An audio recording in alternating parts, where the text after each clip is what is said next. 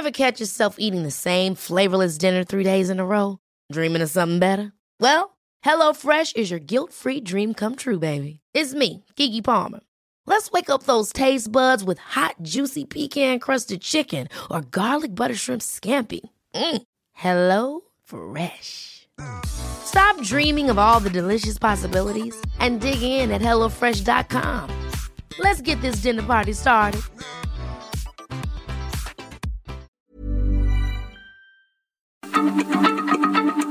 Heraldo Radio, la H se lee, se comparte, se ve y ahora también se escucha.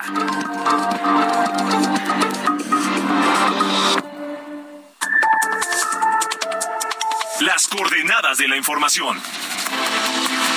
Con Alejandro Cacho.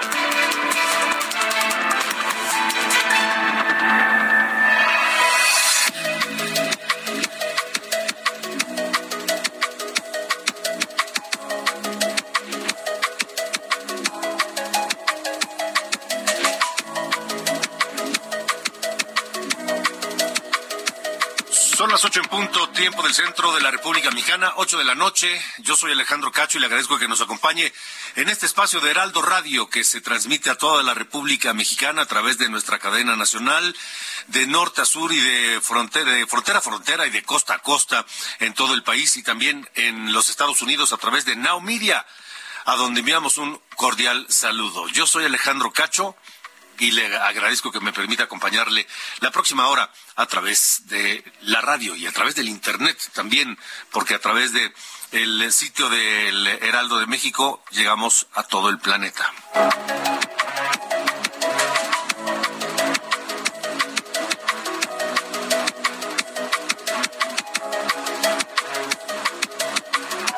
Esta es una noche cargada de información, cargada de temas porque déjeme primero comenzar con que esta tarde, noche, se registró un tiroteo en eh, un centro comercial en El Paso, Texas, que hace frontera con eh, Ciudad Juárez, en Chihuahua. En Cielo Vista Mall se registró este tiroteo. El saldo preliminar es de una persona muerta y cuatro lesionadas. Le tendremos el reporte más adelante con Juan Guevara, el director general y fundador de Now Media, nuestros socios y colegas allá en los Estados Unidos.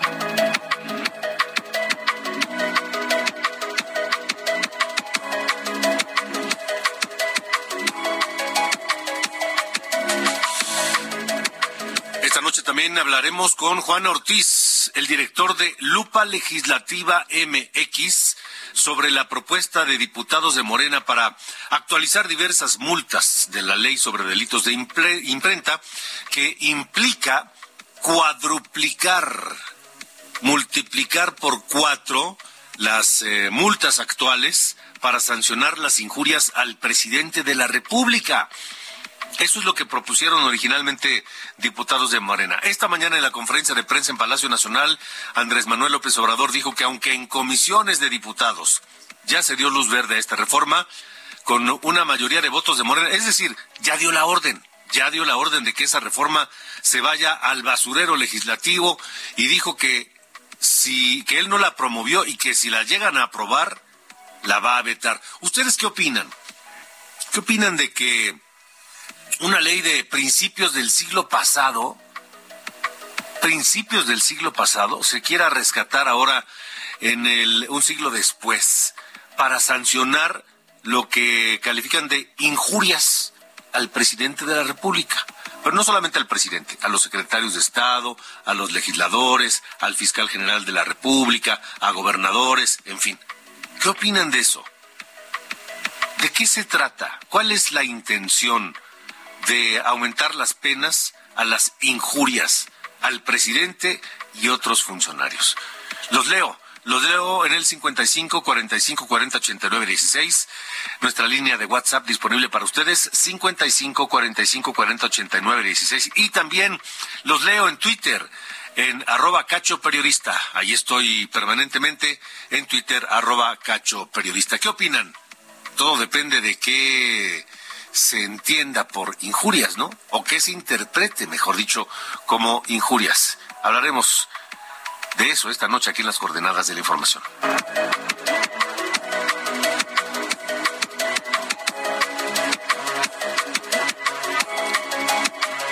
También platicaremos con Juan Carlos Anaya, el director general del Grupo Consultor de Mercados Agrícolas, sobre este nuevo decreto del Gobierno de México que echa marcha atrás en el plazo para prohibir el maíz transgénico para alimentación animal y uso industrial pero mantuvo sus planes de prohibir el eh, transgénico para consumo humano, es decir, no para consumo humano. El tema es que si se lo comen los animales y con eso alimentan los animales, pues al final nosotros nos vamos a alimentar de ahí también. Vamos a hablar del tema con Juan Carlos Anaya, director general del Grupo Consultor de Mercados Agrícolas, esta noche aquí en De Norte a Sur. Y una primicia, una primicia.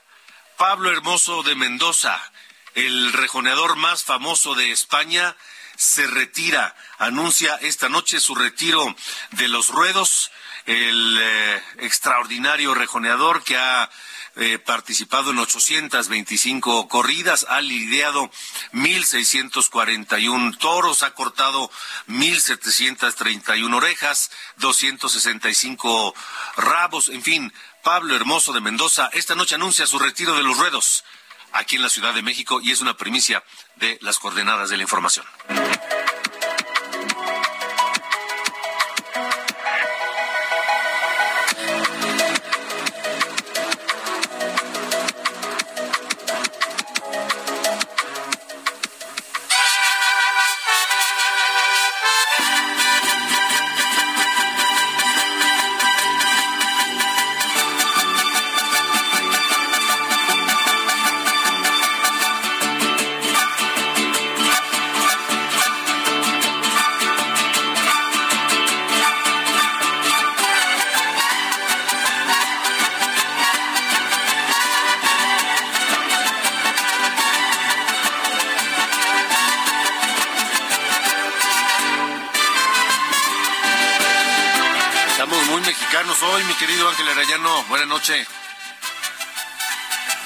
Estás Alejandro? Efectivamente, El Son de la Negra es una composición del de eh, compositor jalisciense Blas Galindo, que pues sacó a la luz allá por inicios de los 40, pero que retomó para reinventarla Rubén Fuentes y Silvestre Vargas. Los dos la retomaron y la convirtieron en este tema emblemático para los mexicanos. Como bien dices, es sinónimo, ¿no? Luego, luego te, se te antoja el tequila, los pambazos y todo te remite al 15 de septiembre. Hoy estamos recordando a Rubén Fuentes, que nació el 15 de febrero de 1926 allá en Ciudad Guzmán, Jalisco. Murió el año pasado, 5 de febrero del 2022, a los 95 años, conocido por ser pues el arreglista de esta canción y pero además de reinventar el mariachi fue integrante de Vargas de Tecalitlán compositor de La Viquina Qué bonita es mi tierra Flor sin retoño 100 años la música de 100 años esa famosa de Pedro Infante un pues un compositor muy eh, creativo prolífico y que hoy estamos recordando pues hace, hace un año murió, pero pues habría, habría cumplido 96 años. Así que estamos recordando parte de la obra de Rubén Fuentes. Fíjate que esa canción de 100 años y otra que se llama Flor sin retoño, eh, pues eh, es una canción bolero que si la escuchas bien se oye una guitarra eléctrica como hawaiana, como de slide deslizada. Así que también es uno de los aportes que hizo este compositor que pues tuvo décadas y décadas, décadas de éxito en la música popular de nuestro país, Alejandro. Sí, hombre, enorme la figura de Rubén Fuentes. Y este tema del son de la negra es mm, híjole, yo creo que es el es la, el, tema de mariachi que a mí más me gusta. A mí también, fíjate que lo escuchas y lo vas desmenuzando, cómo las guitarras, cómo entran, y con un remate fenomenal, ¿no? Ese, ese remate del, son de la negra. Así que, y la viquina ni se diga, ¿no? Que dice que, dice que la había compuesto primero instrumentalmente y que se hizo tan popular que ya uno que otro le estaba rondando para hacer letra y dijo, momento, mejor se la pongo yo. y ya. Sí, sí, sí, se, Se inventó para ahí un personaje femenino que iba en bikini, no sé qué tanto. Así es.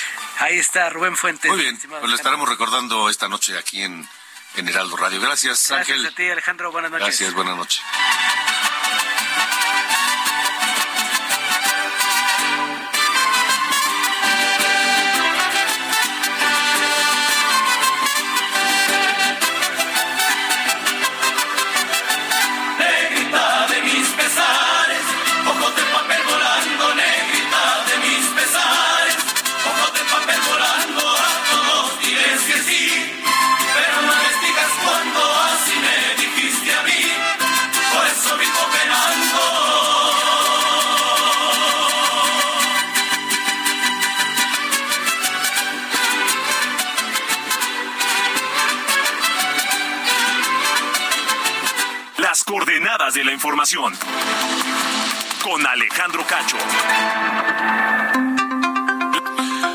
8 con 10, 8 de la noche con 10 minutos, tiempo del centro de la República Mexicana. Ya estoy recibiendo mensajes sobre lo que les hemos preguntado el día de hoy, esta, esta eh, iniciativa que en principio se aprobó en una de las comisiones en la Cámara de Diputados para aumentar, cuadruplicar las penas a quien eh, se le encuentre culpable de injuriar, a quien injurie al presidente López Obrador, o bueno, al presidente de la República al presidente de la República, sea quien sea, a cualquiera de sus secretarios de Estado, a cualquier gobernador, al fiscal general de la República, a cualquier legislador. Bueno, por cierto, hay que recordar que en 2020 esta misma, este mismo tema de las injurias se, se, abrugó, se echó para abajo. ¿Por qué? Porque iba en contra de la libertad de expresión. Hoy, los de Morena particularmente la diputada Benelli Yocabet Hernández Ruedas, pues dice que es necesario retomar esto, retomar este tema, este, y dice, reiteramos que las multas que se aplican son demasiado laxas, por lo que no aluden a desincentivar a cometer los ilícitos, por lo que se deben actualizar de otra manera, no habrá coerción para aplicar sanciones y se contrapone con las sanciones del Código Penal, por lo que también se debe reformar. Eh, el presidente, por cierto, ¿sabe qué? una, una joya de, de esta diputada, le repito el nombre, Benelli, Benelli Yocabet Hernández Ruedas. Esta diputada eh, fue una de las que fueron sorprendidas transportando, si no recuerdo mal, un millón de pesos en efectivo.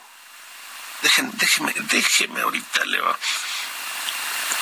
Fue detenida en Chiapas hace dos años con un millón de pesos en efectivo. Eran tiempos electorales, 2021. Entonces, hoy es diputada Benelli Yocabet Hernández y propuso esto. Bueno, López Obrador en la conferencia de prensa de Palacio Nacional hoy dijo que él ni sabía y que no está de acuerdo, así lo comentó. Como me sorprendió ayer que autorizan en la Cámara que el que insulta al presidente le van a aumentar este el castigo, va a tener que pagar dos, tres veces más. Yo no sé quién hizo eso, pero yo no lo necesito yo no lo necesito, yo no lo promoví. Sí, lo voy a vetar, voy a vetar, ¿eso para qué? Libertad, expresión. Presidente, no es dos, tres veces, es cuatro veces. Pero además, no es lo que usted necesita, presidente. Es lo que México requiere, lo que los mexicanos necesitamos o queremos. No es lo que quiera el presidente. El, ese es el problema. Ese es el problema, que actualmente en la 4T todo depende de lo que quiera el presidente. Esta noche está con nosotros Juan Ortiz, director de Lupa Legislativa MX, a quien saludo. Hola Juan, ¿cómo te va? Buenas noches. Hola Alejandro, muy buenas noches. Muchísimas gracias por la invitación para, hablar de este tema aquí tan polémico, ¿no? Y sobre todo por la continua intervención del presidente en los procesos legislativos. Totalmente. ¿Qué, qué opinas? ¿Cómo lo ven ustedes desde Lupa Legislativa, Juan?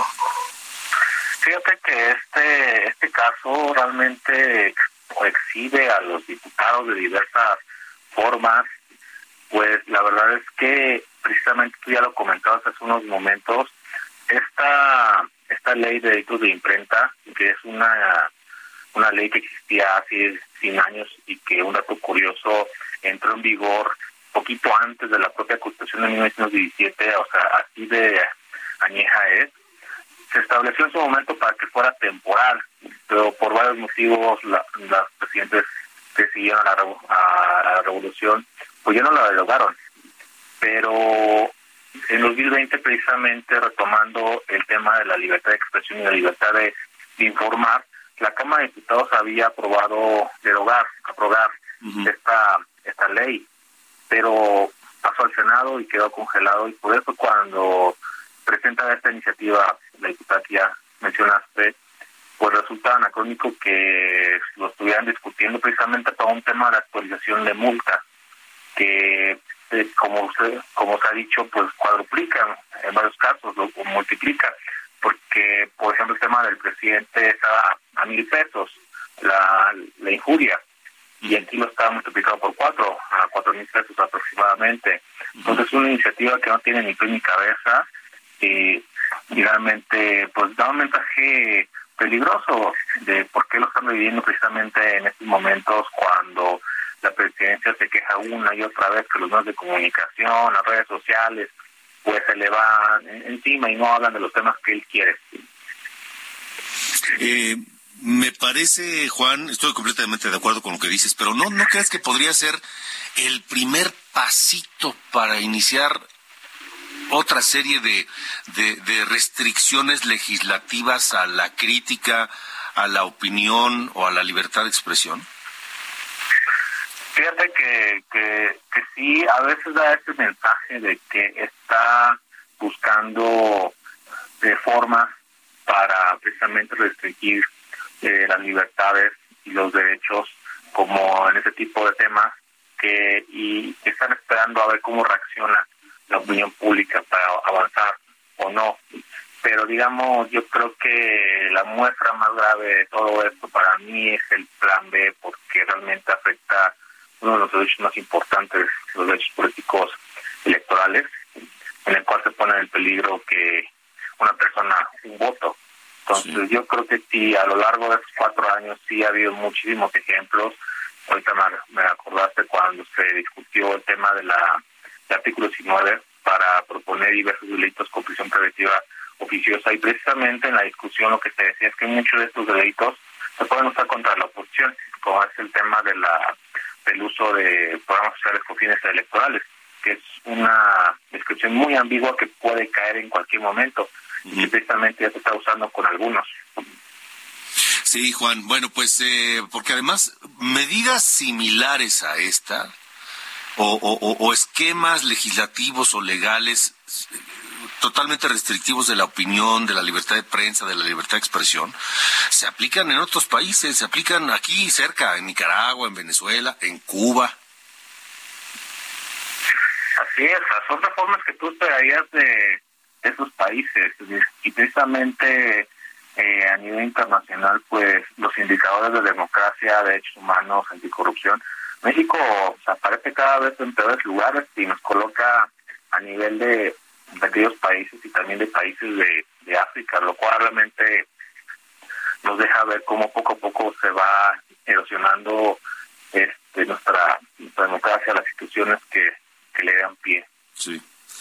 Pues Juan, eh, Juan Ortiz, director de Lupa Legislativa MX, te agradezco mucho que nos hayas acompañado esta noche. Muchísimas gracias por la invitación. Hasta luego, buenas noches.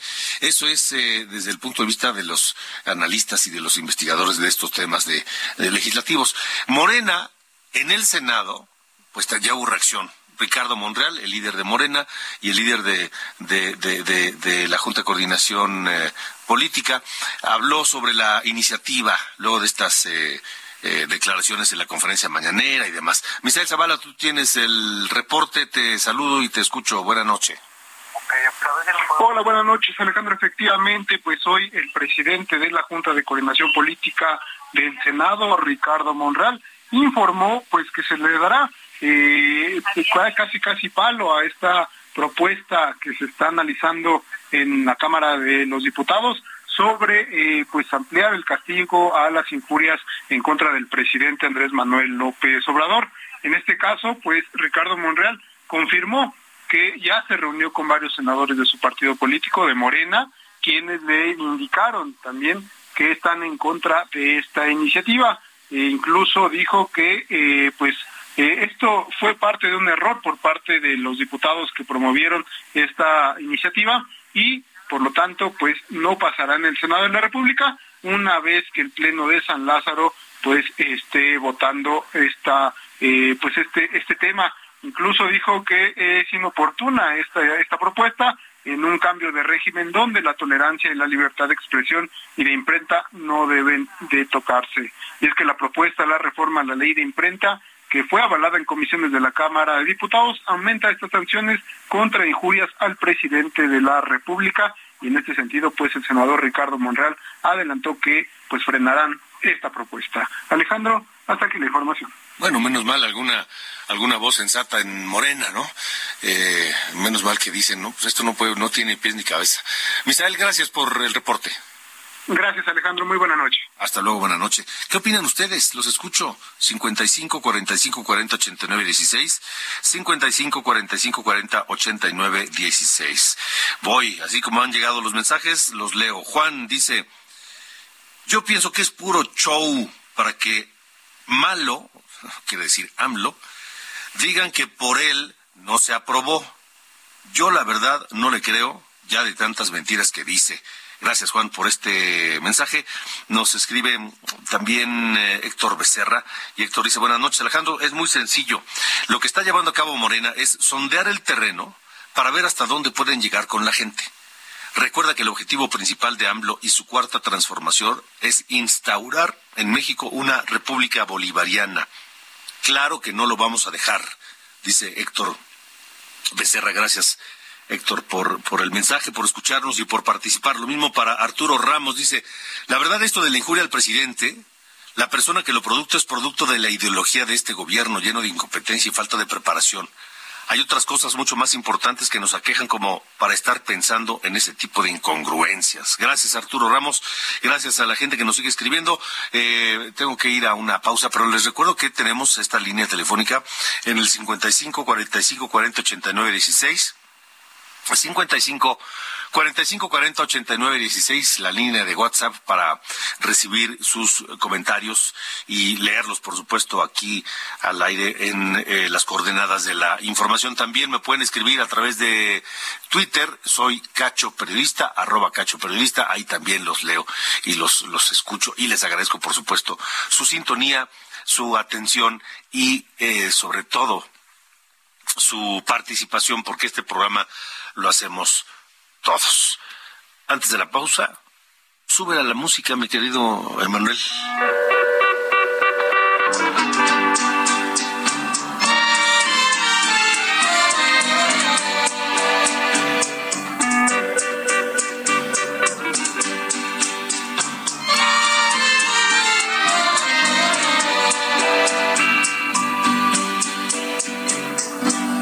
Pasaste a mi lado con gran indiferencia. Tus ojos ni siquiera voltearon hacia mí. Te vi sin que me vieras, te hablé sin que me oyeras toda mi amargura se ahogó dentro de mí. ¿Quién no escuchó este tema una y otra vez en casa de los abuelos o en la casa familiar, en la casa de los padres? Este tema en la voz de Pedro Infante, una canción eh, inolvidable y una voz e interpretación inolvidable de Pedro Infante. Este tema de Rubén Fuentes Gazón y de Alberto Raúl Cervantes González. Raúl, eh, Rubén Fuentes es a quien estamos recordando. Hoy nació en Ciudad Guzmán, Jalisco, el 15 de febrero de 1926. Murió el año pasado, hace un año a los 95 años. Y hoy lo recordamos aquí en las coordenadas de la información, en este tema que se interpretó por primera vez eh, y se popularizó con esta voz de Pedro Infante. Vamos a escucharlo un poco más. Yo soy Alejandro Cacho, vamos a la pausa y les recuerdo que estamos eh, recibiendo sus comentarios y sus mensajes en el 55 45 40 89 16. 55 45 40 89 16. Gracias a Juan Plácido Gómez que nos escribe. Este, en un momento más leo eh, su mensaje, lo mismo que Alberto nos escribe también sobre este tema de qué, qué opinan ustedes de esta iniciativa para sancionar con más dureza las injurias al presidente de la República. Pausa. Regresamos. Sin que me oyeras y toda mi amargura se ahogó dentro de mí. Me duele hasta la vida De norte a sur. Con Alejandro Cacho.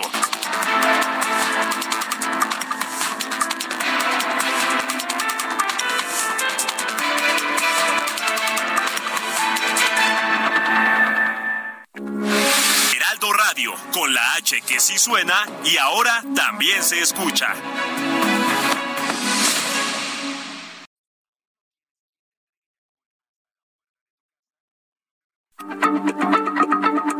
Heraldo Radio.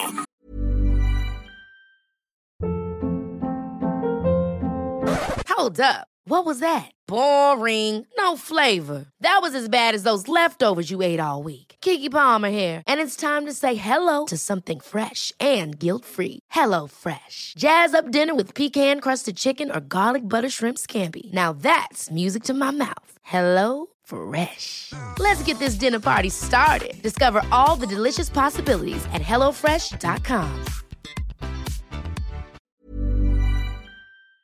La H se lee, se comparte, se ve y ahora también se escucha.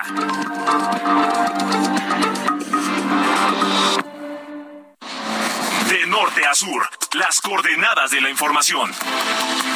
Con Alejandro Cacho.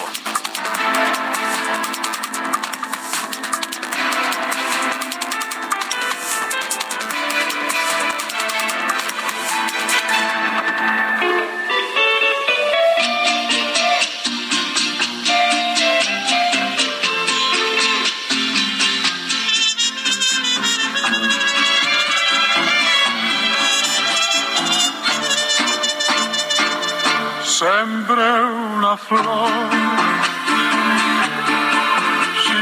interés. Yo la sembré para ver si era formal.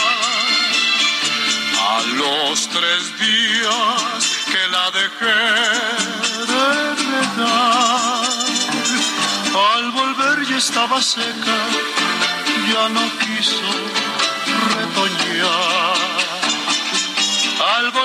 estaba seca, ya no quiso retoñar.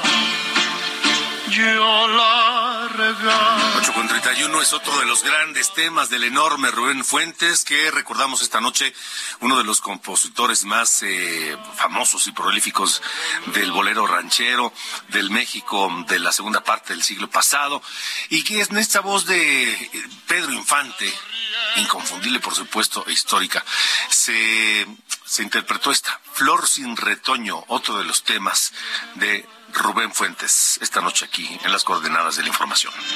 Esa flor ya no retoña, tiene muerto el corazón.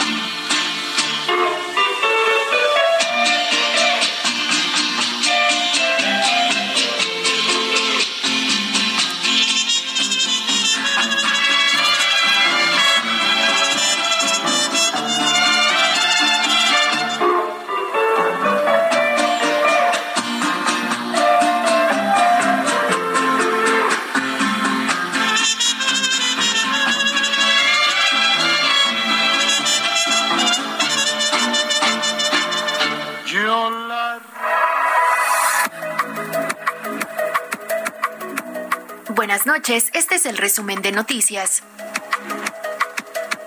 La Secretaría de Marina y la COFEPRIS separaron del cargo a 11 servidores públicos por presuntos actos de corrupción. En un comunicado conjunto, informaron que las personas involucradas eran responsables de analizar posibles riesgos sanitarios en el proceso de elaboración de normas oficiales mexicanas y en sustancias y productos de suma importancia como plaguicidas. Presentaron los alegatos de cierre en el juicio de Genaro García Luna, donde la Fiscalía estadounidense pidió al jurado que use su sentido común y declare culpable a García Luna. Se espera que esta misma semana o la próxima el jurado emita su veredicto. Un juez concedió una suspensión provisional a Ovidio Guzmán, hijo de Joaquín El Chapo Guzmán, contra cualquier orden de aprehensión que se derive de las investigaciones de la Fiscalía General de la República, al argumentar que durante su captura solo se le cumplimentó una orden de aprehensión con fines de extradición. Dos meses del atentado contra el periodista Ciro Gómez Leiva, la Secretaría de Seguridad de la Ciudad de México informó que fueron giradas cuatro órdenes de aprehensión contra los detenidos por el delito de homicidio en grado de tentativa que están relacionados en la agresión. En Zacatecas, los integrantes del grupo musical Insensibles Banda Aires de Jerez informaron a través de un comunicado que ayer fueron asaltados en el municipio de Concepción de Oro, Zacatecas, en la misma carretera donde asaltaron a los integrantes del staff del cantante Alfredo Olivas. En Michoacán, Diego Uric Mañón fue sentenciado a 50 años de prisión por el feminicidio de la maestra Jessica González Villaseñor, ocurrido en Morelia en septiembre de 2020. En Durango aumentó a 36 el número de muertos por meningitis y por lo que ya fueron vinculados a proceso un médico anestesiólogo y dos funcionarios públicos. La víctima fue identificada como Ana Laura Delgado, de 28 años, quien falleció en el Hospital General 450. Finalmente, José Ramón Cosío, ministro en retiro de la Suprema Corte de Justicia, y Beatriz Pajés, directora de la revista Siempre, serán los oradores de la concentración programada para el domingo 26 de febrero que organizaciones de la sociedad civil han convocado contra el Plan B electoral del presidente López Obrador. Yo soy Diana Bautista y este fue el resumen de noticias. Coordenadas de la información. Con Alejandro Cacho.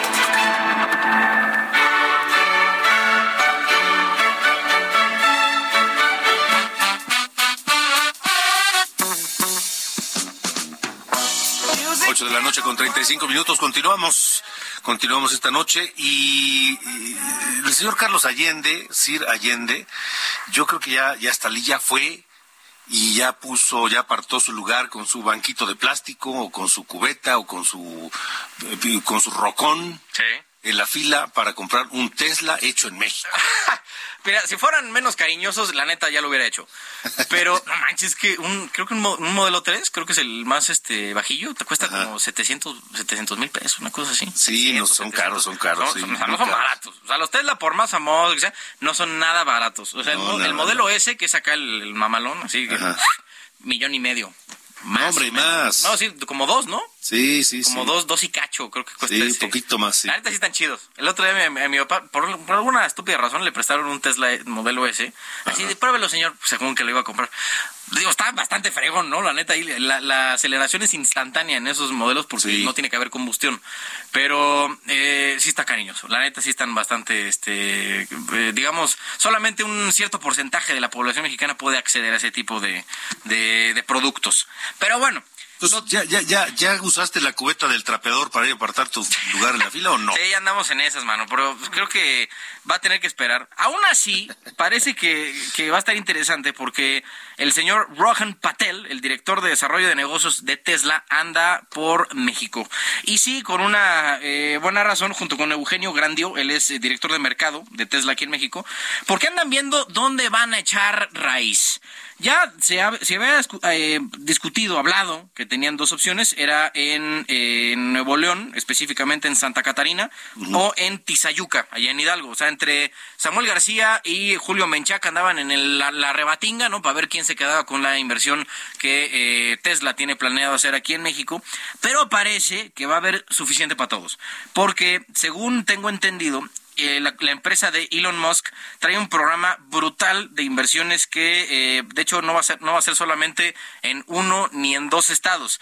Tiene por lo pronto considerado a les decía a Nuevo León a Hidalgo y también Puerto Peñasco en Sonora y esto todo va a tener que ver con diferentes, como, eh, digamos, especialidades o diferentes líneas de negocio en las que Tesla está metido. Entonces vamos a tener, evidentemente, fábricas de coches eléctricos, de baterías, ¿no? Que usan los coches eléctricos de Tesla y que incluso se han eh, vendido justo para almacenar eh, energía eléctrica que se use con o sea, que se genere con eh, formas eh, verdes, digamos, con fotovoltaicas y así. Amigables. Amigables, exactamente. Usan, o sea, luego se habla mucho, ¿no? De que es uno de los grandes problemas de las energías eh, renovables, que es que ¿dónde las guardas? Bueno, en baterías y Tesla hace ese tipo de baterías.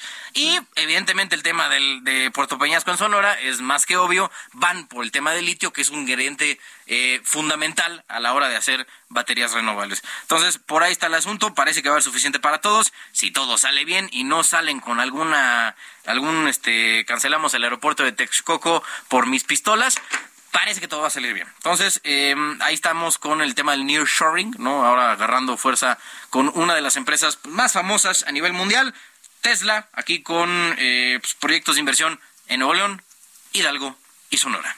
Bueno, vamos a ver, vamos a ver en qué queda el asunto. Gracias, señor. Fuerte abrazo. Adiós. Las coordenadas de la información. Con Alejandro Cacho. Bueno, en eh, Chiapas, en Tuxtla Gutiérrez, la capital, se reunieron 10 gobernador, eh, gobernadores del sur, sureste y Bajío para firmar el convenio de concentración del Fondo de Aportaciones para la Seguridad Pública 2023. Patricia Espinosa, tú tienes el reporte y te escuchamos. Buenas noches. ¿Qué tal, Alejandro? Muy buenas noches. Efectivamente, este miércoles se llevó a cabo la firma de convenios de coordinación del Fondo de Aportación a la Seguridad Pública, que se conoce como FAS.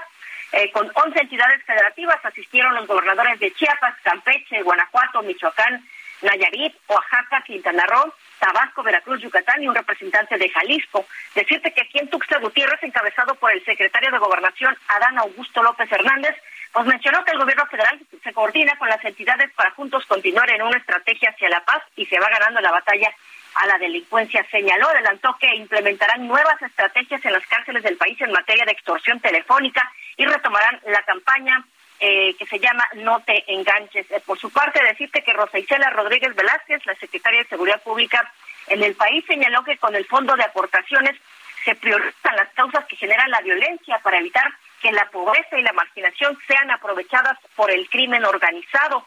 Impulsan acciones para hacer posible que niñas y niños vivan libre de violencia. También detalló bueno, que este fondo aumenta, aumentará en un 10%. El gobernador de Chiapas, Rutilio Escandón, indicó que la entidad también se ha trabajado en materia de prevención de eventos que pueden alterar el orden público y la paz social. Al evento que se celebró en la Palapa de Gobierno aquí en Tuxtla Gutiérrez, también asistió la secretaria ejecutiva del Sistema Nacional de Seguridad, Clara Luz Flores, y el subsecretario de Seguridad Pública, Luis Rodríguez Bucio. Alejandro, hasta aquí la información. Muchas gracias. Pendientes, gracias a Patricia Espinosa, 8 con 41. Las coordenadas de la información. Con Alejandro Cacho.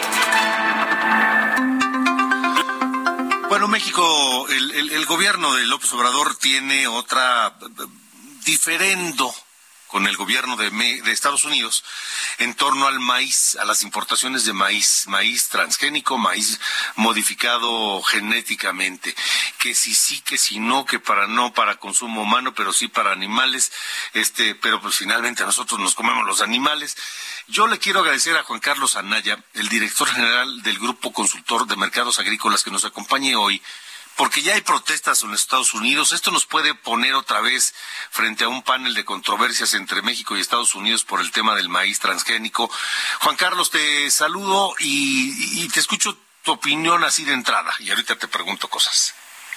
Alejandro, gracias por invitarme a tu programa y como bien dices tú al tu inicio, creamos un problema donde no existía un problema porque lo que está pasando con nuestros socios comerciales que puede llevarnos a un panel es que la decisión que tomó el gobierno de prohibir la importación de maíz blanco para el consumo humano, pues no tiene no tiene bases en ciencia, sí, no están basados en ciencia, pero tampoco el maíz amarillo, aunque ya se va a permitir, y eso está haciendo que de hecho los productores el Congreso y el gobierno de Estados Unidos esté tomando la decisión, de acuerdo al TECMEC, de no aceptar este decreto, ya que están decepcionados porque no está basado en ciencia el que pueda eh, detectar que el maíz genéticamente modificado causa daños a la salud. Es decir, no hay evidencia científica de que el maíz modificado genéticamente daña al ser humano? Así es. Al humano y al animal, porque como bien dices tú, todo lo que se alimenta el sector pecuario viene a caer al consumo humano. ¿no? Sí. Ok, entonces partiendo de ahí, de que no hay evidencia científica de que el maíz genéticamente modificado, el que le llaman transgénico, afecta a la salud humana, entonces, ¿cuál es el problema? De que nuestro gobierno decidió y definió que el maíz genéticamente modificado sí se permite para el maíz amarillo que se importa para el consumo pecuario e industrial, donde México el año 2022 importamos 16.6 millones de toneladas de maíz amarillo, de las cuales 15.1 millones de toneladas vienen de Estados Unidos y 1.5 millones de toneladas vienen de Brasil y Argentina. De ahí podemos decir palomita, en parte se resolvió, aunque sigue todavía el tema en el decreto que establece que si en el periodo de aquí al 31 de enero 2024 México sustituye las importaciones, se, se cancela el permiso para importar maíz genéticamente modificado. Situación que no va a suceder, Alejandro, porque México importa el 40% de sus necesidades y en lo que va el sexenio, la producción de maíz se mantiene al mismo nivel en 27 millones de toneladas. Es decir, no somos autosuficientes, o sea, no producimos todo el maíz que necesitamos tanto para el ganado como para la industria como para nosotros, para alimentarnos. Nosotros, en el caso del maíz blanco, México es el principal productor del mundo, ya que producimos 24 millones de toneladas, el segundo lugar es Sudáfrica con 7 millones de toneladas y Estados Unidos con 3 millones y medio de toneladas, nada más que Sudáfrica y Estados Unidos son maíces genéticamente modificados la mayoría de su producción. Entonces, el gobierno lo que establece es, somos autosuficientes, no vamos a permitir la importación para consumo para la masa y la tortilla. Ok. Bueno, este ¿Qué puede pasar, eh, Juan Carlos? Es decir, otro panel y otro diferendo comercial y posibles sanciones. Es decir, ¿está claro que con esta política México está violando el acuerdo comercial con Estados Unidos? Así es, y esto puede traer consecuencias eh, muy, con, con muchas afectaciones, principalmente de tener que pagar vía aranceles este, esta disputa eh, y que puede afectar principalmente donde México tiene grandes ventajas como es en todo su sector hortofrutícola, donde está el aguacate, el tomate, también lo que exportamos de carne de res, de cerdo, lo que exportamos de azúcar, de que nos puedan eh, venir con aranceles que nos hagan este, perder competitividad. Creo que estamos ante una situación muy delicada si no, si no tenemos la seguridad de que realmente se justifique la no importación, pero lo que hemos visto de acuerdo a estudios realizados por investigadores mexicanos, es que el maíz genéticamente modificado es un producto inocuo, que llevamos 25 años consumiéndolo y no hay, no hay ningún elemento que, que establezca que daña la salud. De acuerdo. Juan Carlos Anaya, gracias por haber estado con nosotros. Gracias, Alejandro. Buenas noches. Buenas noches, las 8 con 47. Las coordenadas de la información con Alejandro Cacho. Hace algunos eh, días, pocos días, se cumplió un aniversario de la matanza del Walmart en El Paso, Texas, una matanza que dejó más de una veintena de muertos, que dejó marcada aquella comunidad fronteriza entre Ciudad Juárez y El Paso, eh, y ahora en la misma zona de, eh, del Paso en el área de Cielo Vista, donde se encuentra este mall que lleva ese nombre, el Cielo Vista Mall, que es el, el, mall más viejo de, del Paso, Texas, vuelve a ocurrir un tiroteo. Juan Guevara, tú como periodista, como reportero, como director de Now Media, tienes los detalles. Te saludo y te mando un abrazo. Mi querido Alejandro, un abrazo. Bueno, un muerto y tres eh, personas eh, heridas es el resultado hasta este momento de tiroteo que sucedió hace unas horas en El Paso, en el, como tú lo mencionabas, en el mall de, de, de, Cielovista. Eh, esto fue informado por el sargento Robert Gómez de la policía de El Paso. Tienen, eh, ya se tiene un sospechoso en custodia. Al parecer hay otra persona que están buscando que pudiera también estar relacionado con este tiroteo y se ha hecho una, lo que se llama un manhunt, o sea, se ha hecho una cacería para encontrar al segundo sospechoso al lado y al ancho de todo el estado de Texas. Eh, hasta este momento la policía de El Paso no ha dado ningún comentario del por qué, del motivo o de, o de la circunstancia que puede estar motivando a estas personas o a esta persona sospechosa y no dio tampoco detalles sobre las personas hospitalizadas. Eh, como tú lo mencionas, esto sucede hace eh, hace prácticamente un par de días después del aniversario en el 2019 de la del, tiroteo en Walmart que fue en el la misma zona de Cielo, de, de, Cielo Vista donde se donde cayeron 23 personas 23 personas fueron lesionadas esto hasta este momento Alejandro es una noticia en desarrollo eh, se está pidiendo a la población del Paso, Texas, que, eh, eh, que no vaya a ninguna área, tanto en cielo vista como las áreas, áreas contiguas a este mall, porque sigue siendo una escena en desarrollo. No saben si este sospechoso este, eh, es armado, se considera armado y muy peligroso, y no saben si este sospechoso que todavía no está en custodia de las, de las fuerzas del orden pudiera arremeter más contra la población civil. Entonces, está pidiendo que las personas en el paso no vayan a este a este mall ni a las áreas aledañas y bueno, sigue siendo esto una noticia en desarrollo y estaremos informándoles de lo que sea. Por supuesto, en los espacios eh, informativos de Now Media y en los espacios informativos de eh, Heraldo Media Group, Heraldo Televisión, Heraldo Radio, lo estaremos reportando en las próximas horas. Juan Guevara, gracias. Un abrazo, Alejandro. Gracias a ustedes. Un abrazo también para ti. Ocho con cincuenta. Vámonos rápidamente antes de despedirnos. Lo que le adelantaba como primicia al iniciar esta emisión. El gran Pablo Hermoso de Mendoza, el rejoneador más eh, reconocido y más eh, famoso de toda España, se retira lo anunció hoy en la Ciudad de México. Se retira luego de 825 eh, corridas, de 1.641 toros lidiados, de 1.731 orejas. Y esto es parte de lo que nos dijo esta noche en exclusiva para el Heraldo Pablo Hermoso de Mendoza. Bueno, pues has definido muy bien con la palabra nostalgia. Ahora mismo eh, estoy viviendo una nostalgia tremenda, me ha costado mucho tomar la decisión, pero siempre quise que, o siempre pensé que me debía de, despedir cuando todavía estuviera en plenas facultades, ¿no?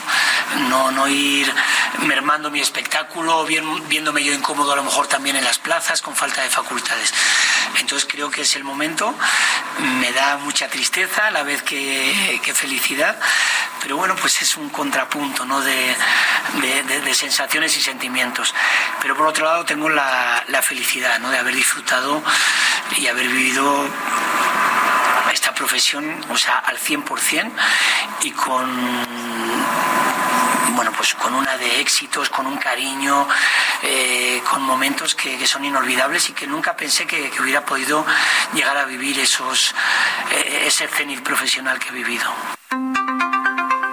Ahí está Pablo Hermoso de Mendoza en una entrevista para Heraldo de México que realizó mi compañero Damián Martínez hace unos minutos en el hotel, en el Museo Sumaya. Fue esta entrevista. Le decía, ¿sabe cuántos indultos tuvo Pablo Hermoso de Mendoza? Siete.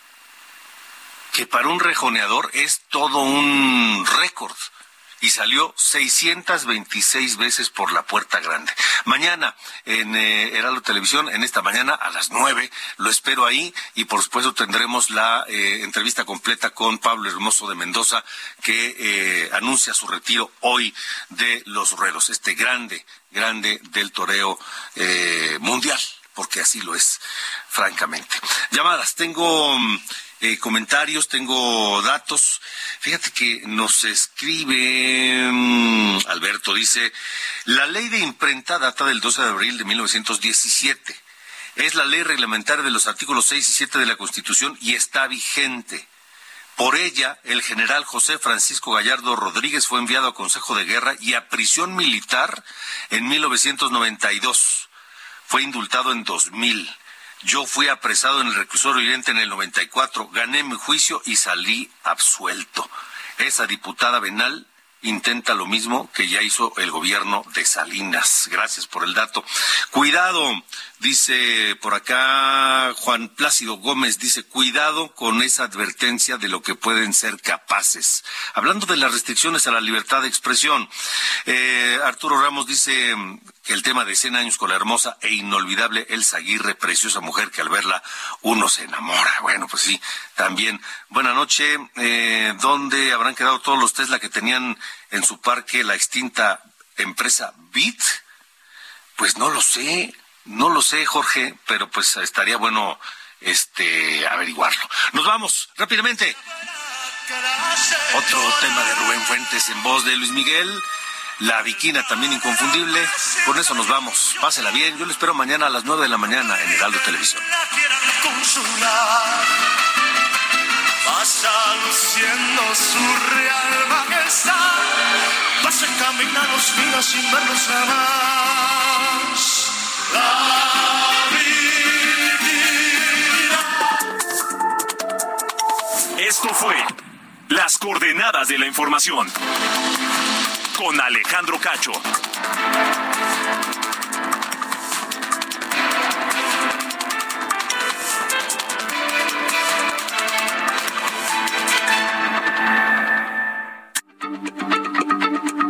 Heraldo Radio, la H se lee, se comparte, se ve y ahora también se escucha.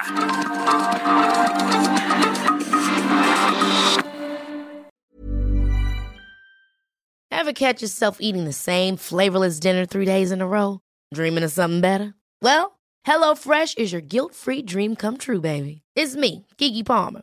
Let's wake up those taste buds with hot, juicy pecan-crusted chicken or garlic butter shrimp scampi. Mm. Hello Fresh. Stop dreaming of all the delicious possibilities and dig in at HelloFresh.com. Let's get this dinner party started.